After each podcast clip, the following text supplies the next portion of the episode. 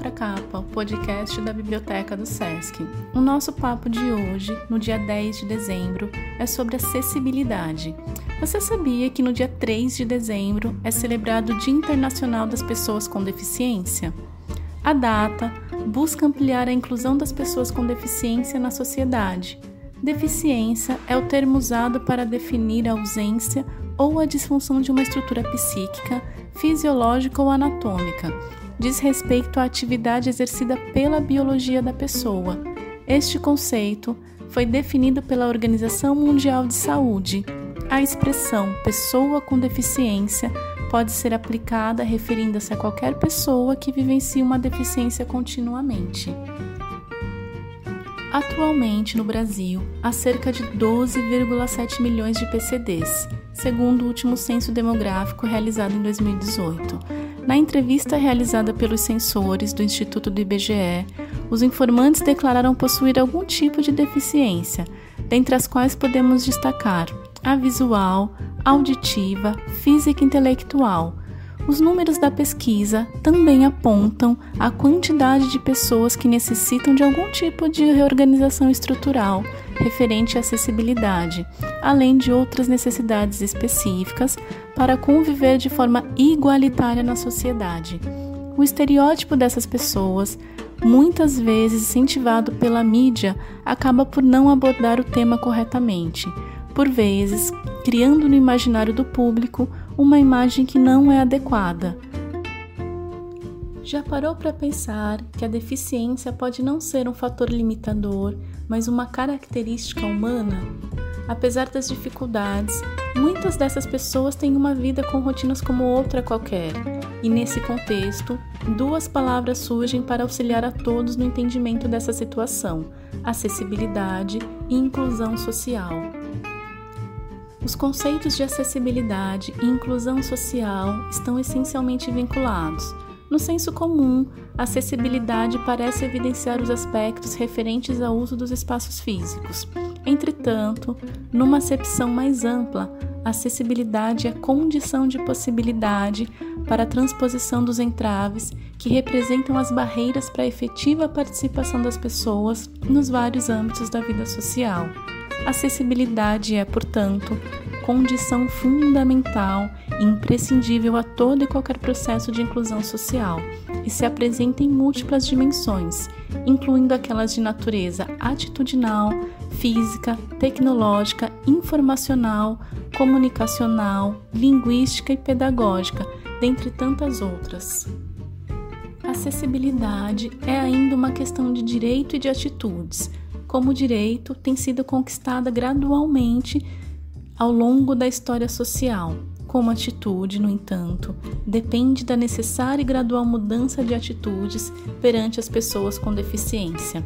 Portanto, a promoção da acessibilidade requer a identificação e eliminação dos diversos tipos de barreira que impedem os seres humanos de realizarem atividades e exercerem funções na sociedade em que vivem, em condições similares aos demais indivíduos. Acessibilidade é possibilidade, é a possibilidade de romper barreiras.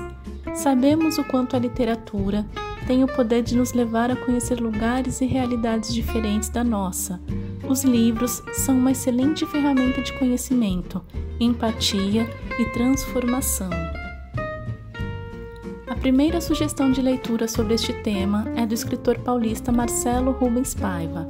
Feliz Ano Velho foi lançado em 1982 e trata da experiência autobiográfica do autor, que ficou tetraplégico depois de um acidente em 79, quando tinha seus vinte e poucos anos. Após bater acidentalmente com a cabeça no fundo do lago, perdendo os movimentos do corpo, Marcelo é transferido de um hospital a outro, enfrentando médicos reticentes. O livro mostra a dificuldade que muitas pessoas sofrem com essa situação e a força de vontade que uma pessoa tem de ter para se inserir novamente na sociedade, enfrentando seus problemas e medos. A história ainda aborda momentos tristes da vida do autor como quando seu pai desapareceu após ser preso político durante a ditadura militar. Durante esse período de recuperação, Marcelo conta com carisma e sinceridade detalhes de sua infância e de sua juventude. desvela seus casos amorosos, retrata sua carreira musical e sua atividade constante no quadro político da Unicamp, onde cursava engenharia agrícola. Em Cem Asas ao Amanhecer, Luciana Scott, no auge de sua juventude, foi tomada de surpresa pelo destino. Aos 22 anos, saudável, alegre e sonhadora, foi acometida por um acidente vascular cerebral, um AVC. Permaneceu por quase dois meses inconsciente diante da morte, até acordar do sono profundo com uma nova realidade. Muda e tetraplégica, mas plenamente consciente. Culpa de quem? do destino, de uma vida desregrada, da negligência médica, consequência dos usos da pílula anticoncepcional? Até hoje restam dúvidas sobre as causas de sua trombose cerebral, já que nenhum médico se dispôs a assinar um laudo definitivo sobre o caso. O livro Caminhando em Silêncio é uma obra fundamental para quem deseja compreender o percurso da história da deficiência no Brasil o psicólogo Emílio Figueira apresenta a história das instituições e entidades assistenciais, das legislações e das políticas direcionadas às pessoas com deficiência no Brasil. É uma obra multidisciplinar e abrangente, resultado de 10 anos de pesquisa.